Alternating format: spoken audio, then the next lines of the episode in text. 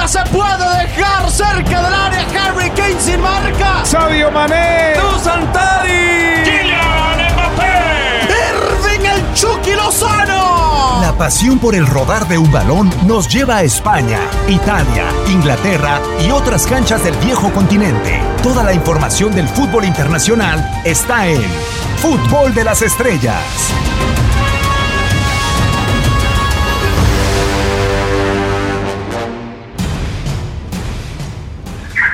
¿Cómo están? Un placer saludarlos a todos los que nos siguen en este podcast de Fútbol de las Estrellas en todas las plataformas de TUDN Radio. Regresando, cual tradición de las finales, ya le tocó a Dani Nora en su momento a las cajitas, al Zoom, a vernos las caras de nuevo. Y volvimos a fallar, Dani, con el placer de saludarte. Alguien tenía que equivocarse en esta era digital y ahora me volvió a tocar. ¿Cómo andas, Dani? Yo creo que ya, ya la tercera va la vencida y no deberían haber problemas, ¿no? Con, con, este, con este tipo de intervenciones que ojalá se repita más. Está bueno vernos la cara cuando hablamos con tanta intensidad y sobre todo con la emoción que, que nos ha embargado con, con dos finales que, que, creo que responden a la expectativa que había cuando, cuando arrancaba este verano de campeones que, que tanto hemos disfrutado. De acuerdo, totalmente. Y esta final, bueno, ya la de Europa League lo habíamos sumado, pero aparte, eh, ahora hay que tener a Marco Cancino, Marco, con el gustazo de, de saludarte y que podemos convivir eh, en esta plataforma. ¿Cómo andas? Bien, muy bien, mi querido Diego. Qué gusto saludarte igualmente, Dani. Fuerte abrazo. Eh, pues emocionados, ¿no? Igual que ustedes, la verdad es que es un verano espectacular, un verano de campeones con muchos matices, con muchas cosas para para platicar y con un escenario coincido con Dani así de entrada de lo de Copa América todos queríamos, esperábamos, soñábamos, perdón Dani, pero sí, este, yo, yo, sé que a lo mejor Venezuela, no, no, no. Todos pensábamos, ahí, ¿eh? queríamos, nunca, nunca, pensábamos nada allí. La verdad es que no, pero queríamos, pensábamos esta gran final. Ya está. La otra, eh, creo que a lo mejor nos está fallando en, en, en, en, un, en algún sentido, ¿no? Pensábamos o queríamos que fuera Francia o imaginábamos que iba a ser Francia pero la realidad es que no desmerece, la verdad es que es una gran final espectacular la que vamos a tener también de, de Eurocopa, ¿no? Ojo, ojo que aquella pudo ser Suiza-Ucrania sin ningún problema, ¿no? Entonces, entonces habría, habría que agradecerle mucho a Italia e Inglaterra que, que se enfrenten en la final. Dani, o sea, tratarnos de, de, vendernos la final de la Euro, Marco, mejor que ni la propia UEFA, ¿no? O sea, nos trata de hacer ver el vaso medio lleno. Claro. Claro, no, no, no, es que evidentemente hay, hay decepciones tremendas eh, en, en, este torneo. Yo creo que principalmente lo de Francia, porque era el favorito indiscutido. No tuve oportunidad de, de hablarlo con, con, Marco en la previa, Diego, pero, pero en este espacio yo creo que la mayoría de las personas que, que interactuábamos acá coincidíamos en que era Francia el, el rival a vencer. Eh, y, y, fue cayendo por su propio peso. Y, y luego cuando parecía ser que, que, llegaba el momento de marcar un punto de inflexión para esa generación belga, que, que, tanta expectativa ha generado en el último tiempo, pues también se cayó Bélgica. Cuando teníamos al campeón defensor, también se cayó el campeón defensor. Y yo creo que al final tuvimos un, unos cuatro semifinalistas muy dignos. A mí me gustaría, antes de, de entrar a hablar de, de, la final, destacar lo que hizo España, porque sí. nadie daba medio por España, nadie daba medio por, por la lista que había confeccionado Luis Enrique. Y yo creo que termina consiguiendo lo que fue a buscar en la Eurocopa, más allá de que no vaya a jugar la final y, y no tenga posibilidades de levantar un título. Yo creo que fue con la, con la idea de eh, marcar un, un, una consolidación importante de, de, un grupo que viene para relevar a una, a una generación que le dio mucho a España. Yo creo que de aquí en más el panorama es muy favorable para un Luis Enrique que llegaba muy cuestionado antes de la Eurocopa. Pero totalmente de acuerdo contigo, Dani. Yo creo que para mí hay dos selecciones ganadoras de euros sin título. Y, y esta, una es Dinamarca, por, por, lo emotivo, por lo que representó, porque a lo mejor de Dinamarca no esperábamos tanto en la previa. Eh, sí pensábamos que podría eh, competir, que podría estar ahí, que tiene una generación interesante, pero desde el día uno contra Finlandia, lo que sucedió y lo que termina pasando en Wembley y cómo se va de esta euro, me parece que es un triunfo no solamente moral, es un triunfo futbolístico, es un triunfo de esos importantes y que quedarán guardados para la historia, para la memoria, para la emoción de lo que representó esta selección danesa, más allá de que a lo mejor sí te queda también un poquito el sinsabor en el detalle de que pudo haber intentado un poco más, de que quizá eh, creo que termina siendo ampliamente superada, más allá de un tema de polémica de penal o no, etcétera, sí queda esa sensación. Pero la otra es España. ¿Cuánto no se dijo de Luis Enrique con su lista de entrada? Y, que si se había equivocado y que si esta Eurocopa era simple y sencillamente algo en donde se iban a terminar de evidenciar las carencias de esta generación y las del propio técnico. Y terminó siendo totalmente contrario, ¿no? O sea, yo creo que incluso gana más de lo que muchos pensábamos y esperábamos, entendiendo que es una gran generación, que sí, por supuesto hay piezas, hay jugadores, hay momentos, hay situaciones, pero creo que España está en buenas manos, con una buena generación y con, y con altas expectativas para lo que viene de cara a Qatar, ¿no? Nos pudo haber tocado cualquier cosa, nos tocó un Italia, Inglaterra, dos selecciones que en 2016 y 2018 la calabacearon de una manera monumental, o sea, en la Eurocopa contra Islandia y no ir a una Copa del Mundo, y que hoy, como si nada, ¿no? O sea, Inglaterra con un ciclo además de semifinales eh, en Nations, en Eurocopa, en Copa del Mundo. E Italia de repente en los últimos dos años nos dijo, sin más, agua va, y, con una racha aprovechado para meterse una final. Sí, pero, pero ese fracaso que mencionas creo que es fundamental para entender la presencia de ambas selecciones en esta final. Eh, porque cuando muerdes el polvo, como lo mordieron Inglaterra e Italia en su momento, entiendes que tienes que cambiar y no solo eh, los intérpretes o, los jugadores, sino la forma en la que estás haciendo las cosas. Porque entiendes que, lo que venías haciendo y lo que tanto te daba resultados a nivel histórico, a Inglaterra no tanto porque títulos no tenía, eh, quizás ya no está vigente. Y yo creo que ambos eh, en ese camino encontraron a técnicos ideales y valientes para poder cambiar estilos. Eh, lo de Inglaterra quizás no dista tanto de lo que, de lo que veníamos viendo una selección que, que aún tiene matices de lo que supo ser, pero lo de Italia es completamente distinto, completamente distinto.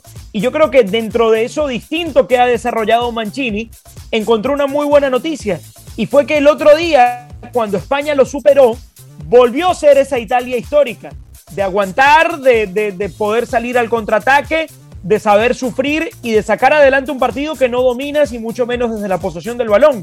Entonces, creo que del lado italiano está muy bueno lo de eh, la, reinvención del estilo del fútbol italiano, pero no se ha olvidado de su raíz.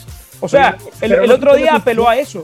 ¿No te dio la sensación el otro día contra España que un partido que tranquilamente Italia pudo haberle dicho a España, ven, pásale, ten el balón, a Italia se le pasaron lentos los minutos, o sea, sí, sí yo entiendo esa parte, que aguantó, pero no aguantó con la solidez o con la tranquilidad de otras situaciones, creo. Porque no tiene los mismos defensores que tenía antes, o sea, estamos hablando de una Espinazola que se cayó y era brillante lo de Espinazola por lo que aportaba en ataque. ¿Cuándo habíamos hablado de un lateral italiano que, que aportara mucho en ataque? Nunca. Entonces, yo, creo que también el, hecho de, encontrar a, Chiellini y a Bonucci en esta parte de su carrera, eh, y, más allá de que no sean Nesta y Canavaro, explica por qué se sufre un poco más. Pero a la larga Italia sacó al frente el, partido más incómodo que tuvo de esta Eurocopa. Yo creo que estos son los partidos que gradúan a los equipos y que realmente le dan la, etiqueta de, campeón y que ya cuando pasas el trago amargo es distinto. Claro, ahora va a tener la final y no va a ser nada sencillo pero lo vio muy feo frente a España y aún así logró avanzar. Sí, y, del otro lado, Marco, siempre estábamos acostumbrados a ver una Inglaterra que quisiera la pelota, dos, tres toques en medio campo y dividir, y llegar rápido al último tercio. Y a mí la verdad es que me tocó el último partido de fase de grupos con, con Ramón Morales, el capitán acá en, en TUDN Radio, en contra de la República Checa, que fue un bodrio. O sea, la fase de grupos de Inglaterra es un bodrio. Y yo le preguntaba, es que ¿por qué Gareth Southgate es tan amarrado? O sea, ¿por qué pone a futbolistas o, por qué duda de capacidades como las de Jadon Sancho, como la de Grealish, como la de Bukayo Saka? O sea, que los ha puesto a cuentagotas en el terreno de juego y hemos visto una Inglaterra que no sé si este va a ser el nuevo gen de, Inglaterra o es en la búsqueda de consolidarse en una de las zonas que más le duelen, que es la defensa. Y mira que ha tenido excelentes zagueros centrales. O sea, por ejemplo, la de Ferdinand con Terry era una gran dupla, mejor que creo lo que hay hoy. Pero sí creo que es una selección de Inglaterra que hoy dice, no quiero dejar pasar esta generación y hay que tratar de ganar apoyándonos o tratando de que la parte que más nos duele no sufra tanto. Sí, eh, a ver, a lo mejor digo algo que puede resultar muy contradictorio y, a lo mejor hasta injusto, ¿no? Porque un equipo que está en una gran final y después de lo que tan perfectamente han planteado ustedes dos en este arranque de, análisis de la final de la Euro, de los fracasos, de reinventarse, de reconstruirse y además muy pronto, muy rápido estar en un lugar de privilegio. Vamos, Inglaterra nunca había estado en este lugar de, privilegio en una Euro y en un escenario como este en el que está en Wembley, en casa, etcétera, podría ser eh, quizá injusto de mi parte, ¿no? pero a mí no me ha gustado del todo la gestión de Southgate con esta selección inglesa. El otro día lo platicábamos tú y yo, Diego, eh, somos muy de meternos, de escribirnos, Dani, te comparto con Diego una relación de muchos años, un cariño un aprecio de muchos años, y, y cada que hay un partido estamos escribiendo y debatiendo y argumentando y ponemos, y decía, y los dos de alguna u otra forma coincidíamos, y yo decía, es que no, no, no concibo seis minutos de, de euros de Jadon Sancho.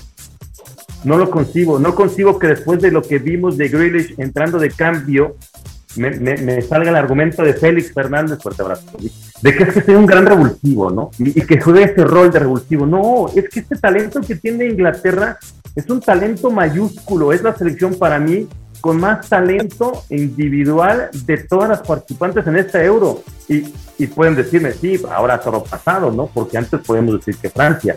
Francia tiene una gran capacidad, por supuesto, pero el talento joven de los ingleses, a mí me parece que en, la suma de, jugadores, de factores para esta generación inglesa, es mayúscula. Y creo que está ah, de pronto demasiado amarrada y coincida contigo, Diego, y no sé qué te había dicho el Capi Ramón Morales, pero al final está en la final, ¿no? Y dices, bueno, pues ¿qué le decimos? ¿Qué le podemos criticar a Southgate, ¿no? Aún así, a pesar de todo eso, hoy, por ejemplo, es superior infinitamente y tiene que de pronto sufrir, ¿no? Para llevar el trámite hasta los tiempos extras para quedarse en esta gran final. Pero creo que no había necesidad de llevar el trámite hasta esa zona, ¿no?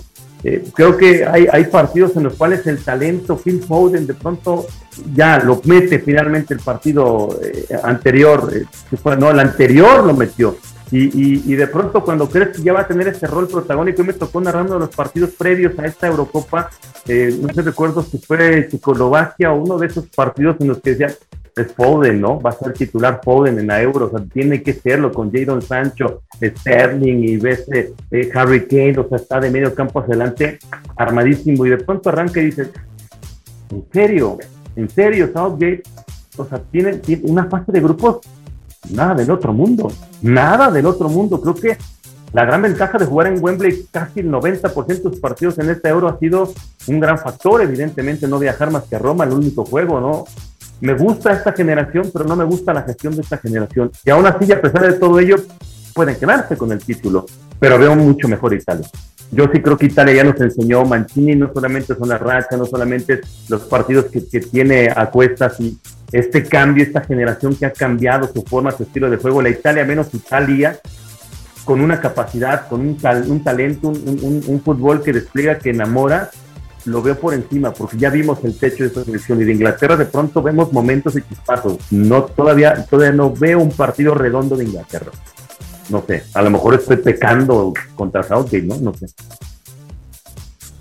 No, para mí no se me hace pecado. La verdad es que yo coincido contigo, Marco, y, es que muchas veces, Dani, yo no me explicaba, y tú lo conoces bien, eh, platicaba también, así como con Marco, con Nico Bravo, le decía, es que es una aberración colocar a Walker sobre Trent Alexander Arnold, ¿no? O sea, piezas tan ofensivas que tiene esta selección inglesa, o sea, uno de los ejemplos más claros, Walker es uno de los indiscutibles con, con Gareth Southgate y, y sí encuentro una diferencia para esta final en el fútbol que practican sus dos selecciones. Es que eh, el fútbol que viene practicando Italia sí es revolucionario, pero no es solo revolucionario de Italia, eh, es revolucionario de la Serie A, de Giampiero Gasperini, la Atalanta, de Antonio Conte y el Inter de Milán.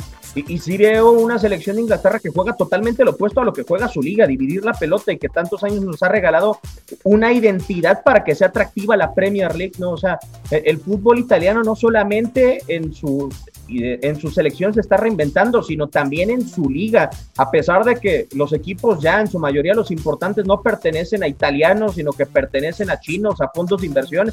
Hoy Italia entera se reinventa. Inglaterra no, eh, Inglaterra incluso se da el lujo de vender equipos a, jeques, además, y, juega totalmente lo opuesto. Sí, bueno, pero para, para, seguir un poco con el tema de Inglaterra, antes de, hablar de esa retransformación del fútbol italiano que también ha llegado eh, desde los clubes, a mí tampoco me gusta cómo gestiona el talento Southgate. Eh, coincido, yo creo que es una selección con mayor talento incluso que la francesa, porque cuando, cuando, cuando Marco decía eso, me puse a hacer el ejercicio de pensar jugador por jugador. Y sí es verdad, Francia es muy talentosa, pero yo creo que si uno piensa en jugadores que van al, mano a mano, que te pueden ganar un, desequilibrio, eh, que te pueden marcar una diferencia, que son habilidosos, a Inglaterra le sobran. A Inglaterra realmente le sobran. Y, más allá de que no los hayamos visto y, nos hayamos quedado con las ganas muchas veces de ver brillar a Sancho, a Grealish, verlo más tiempo en la cancha, eh, yo creo que tiene mucho mérito que este equipo haya recibido su primer gol apenas en semifinales. Y, allí hay, tiene que haber un trabajo del entrenador, ¿no? Más allá de que del medio hacia adelante no gestione como nos, nos hubiese gustado, eh, lo que ha hecho en defensa es muy bueno porque uno piensa en Pickford y no es el arquero más brillante de los arqueros brillantes de Inglaterra, eh, que, ha sido un problema constante el arco inglés. Eh, uno piensa en Maguire y en Stones y tú bien lo decías, Diego. Yo creo que tuvo pareja de centrales mucho más talentosas con, con Terry y con Ferdinand. Entonces allí hay un punto a favor crucial para Southgate y yo creo que eso lo ha sostenido. Porque cuando uno piensa en Inglaterra, piensa así, oye, estos no están jugando, Sancho seis minutos, eh, Grealish entra y sale.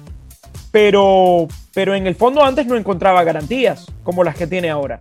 Eh, y, eso, y eso habla del, trabajo del entrenador, creo yo. Sí. Pero ¿saben qué podría ser? A lo mejor muy preocupante. No, es una gran final y seguramente nadie se va a regalar. Italia tampoco se va a regalar, pero Inglaterra tampoco lo va a hacer. Que en Wembley, en este escenario, pueda predominar el miedo el miedo a ganar, el miedo, el miedo a que no me quiten esta gran final y, no sé si pueda ser incluso hasta medio predecible el tipo de partido que vamos a ver de Inglaterra. De, los dos, o sea, porque también Italia sabemos a qué juega y no va a cambiar. Pero el de Inglaterra me cuesta trabajo pensar y creer que, que sí, que, va a cambiar, pues no lo va a hacer, no lo va si no lo hizo contra Dinamarca, en un escenario totalmente favorable, Wembley repleto, este, no lo va a hacer en una gran final, porque le costó mucho trabajo, porque la historia le reclama a Inglaterra, la historia le exige pues eh, estar en esta gran final y ganarla en casa, en Wembley, contra Italia. Entonces el escenario lo veo muy, muy, muy parecido, eh, esa línea defensiva muy marcada, no va a cambiar a Phillips, no va a cambiar a Declan Rice en este medio campo, no va a intentar más allá, va, va, a esperar evidentemente a esos apoyos que hace bien, muy bien Harry Kane, a la gran Eurocopa en el terreno individual, no solamente por la cuestión de los goles y lo que hace jugar de, de Sterling, y, quizá ahí vamos a ver quién, a quién decide incorporar en este otro costado, si es a Saka o si es a, a Jadon Sancho, que lo dudo, eh, pero, pero no va a cambiar, va, va a esperar, va a aguantar y va a dejar que esos dos, sobre todo Sterling y Harry Kane, le solucionen como lo han venido solucionando en esta euro, ¿no? No sé si, si ese partido, tipo de partido veamos. Yo, yo sí lo veo muy claro. ¿eh? Bueno, yo, yo, lo veo con la selección de Inglaterra. O sea, y eso, Dani, que el escenario, el no tener un título, el 55 años sin una final, o sea, le exigiría a Inglaterra quizá tener la pelota. Eh, y yo creo que vamos a ver un escenario como el que pinta Marco. O sea, yo veo un partido muy parecido, para ser sincero, al de Italia-Austria. Digo, cambiándole los nombres de Austria-Inglaterra, pero con una Italia tratando de tener la pelota, porque incluso eh, se ha dado el lujo Mancini en esta Eurocopa de uno de los que para mí en la jornada 2 pintaba para ser uno de los mejores jugadores del torneo Locatelli, ¿no? Te, voy a utilizar en los, en los momentos eh, idóneos de la temporada porque quiero tener la pelota y, lo quiero hacer con Berratti y lo quiero hacer con Jorginho, ¿no? O sea, una decisión eh, extraña pero que va de la mano con lo que ha querido Mancini y no nada más en esta ocasión, sino en todo el proceso clasificatorio de esta selección italiana. Sí, sí, sí, me, gustó la comparación del Austria, ¿eh? yo creo que, que, sí podemos terminar viendo un partido así porque eh, lo que decía Marco, cuando entras en la, en la, en la final el, el, miedo a perderse es inevitable. O sea, sentir que tienes el objetivo tan cerca te lleva muchas veces a traicionar lo que vienes haciendo involuntariamente. Eh, no solo desde lo que proyecta el técnico, sino también desde el mismo jugador que, está en el campo. Eh, ojalá no sea así.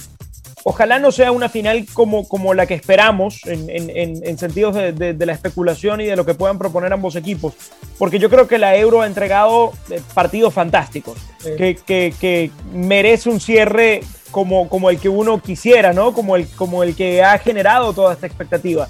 Eh, Yo no sé si juegue tan a favor de Inglaterra el, tema de ser local. Para mí es una presión enorme. Eh, y, e Italia no es ajena a esa presión. Pero era, pero era, pero era a favor previo, ¿no? O sea, sí fue maravilloso jugar en Wembley. Hasta aquí sí. Hasta, aquí, sí. coincido contigo en que en la final. En la final no lo sé. del partido no te va dando. Yo, eh, yo recuerdo, yo recuerdo a Italia en semifinales de Dortmund del 2006. El, el, partido perfecto para Italia fue y se planteó porque además fue visitante en aquel partido. Eh, y, se puede dar un escenario igual. Yo insisto, esta Italia cambió, nos, nos gusta lo que va ahora Mancini, pero pero demostró el otro día que puede volver a sufrir sin ningún problema y, conseguir el objetivo. Entonces, ese tema de, la localidad que tanto se ha hablado, yo no sé qué tanto influye en la final. Eh, yo, creo que, a Italia, de hecho, no le vendría mal esa presión y ese, y ese respaldo que va a recibir la selección inglesa, que, que se ha generado mucha expectativa a lo largo del torneo. Imagínense más ahora de aquí a la final, ¿no? Eh, todo lo que se va a empezar a escribir en una prensa que de por sí es sensacionalista, yo creo que por ahí puede haber algo que juegue muy a favor del equipo italiano y Mancini, conociendo el mercado inglés como, como lo conoce, eh, puede sacarle provecho a eso. Sí, es una eh, parte bastante interesante. Yo tengo por ahí un dato que me llama mucho la atención con la selección de Italia y preparando el previo, en donde tendremos parte de esta gran plática, eh, ¿Por qué se le ha resistido la Eurocopa a la selección italiana? Y te pones a ver, Marco, contra quién perdió las finales y dices, qué suerte la de Italia, ¿no? O sea, en el 2000 haberte encontrado el campeón del mundo del 98, o sea, con David Trezeguet, con Thierry Henry, con Silván Viltor, y en el 2012 encontrarte con otro campeón del mundo del nivel de España. O sea, yo creo que no le ha sucedido a ninguna otra selección en la historia de la Eurocopa. A mí me parece una situación muy extraña Hoy yo sí creo que la selección eh, italiana tiene ese hándicap, ¿no? O sea, de, quizá una de las finales más parejas que va a disputar eh, en, los últimos años la, selección italiana, o sea, donde creo que tiene ese aire de poder respirar sobre el terreno de juego y en donde si nos vamos para atrás en el torneo y hablábamos al inicio de este podcast de España, pues sí, Italia decíamos, viene con una gran racha, pero habrá que probarla, ¿no? Llegó la fase de grupos y dijimos, pues es que Italia no ha probado nada contra ninguna selección potente. Y hasta que llegó con Bélgica, fue entonces cuando dijimos, mira, Italia ya va, o sea, Italia tiene pinta para ello.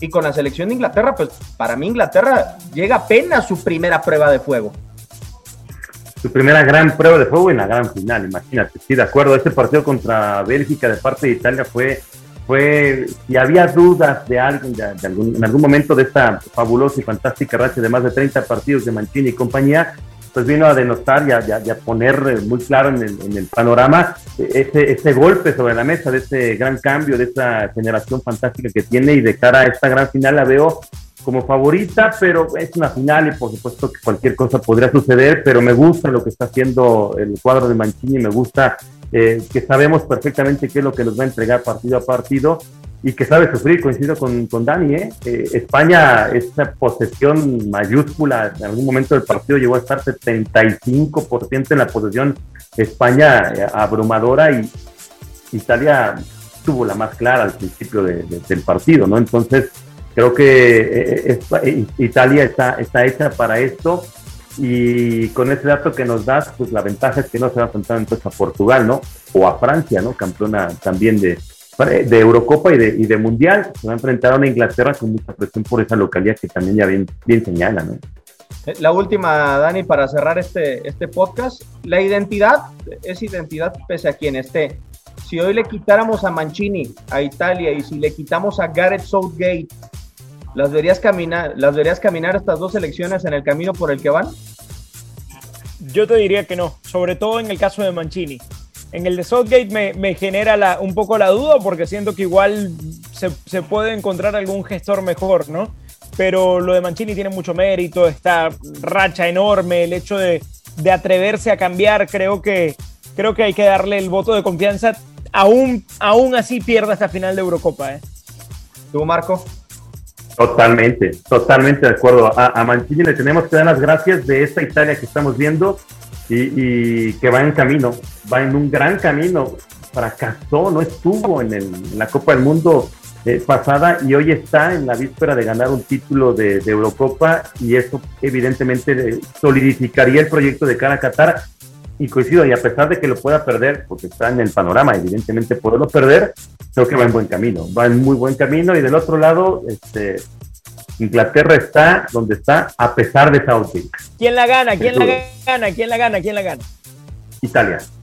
Italia. Italia, a mí me gusta más. Creo que más, más, selección. Me gusta más eh, ciertos jugadores, ciertos talentos, ciertas cosas que tiene Inglaterra, eh, pero está más armado, está más solidificado, tiene más argumentos, eh, tiene más, más hacia dónde mover Mancini y creo que Italia se va a quedar con el título.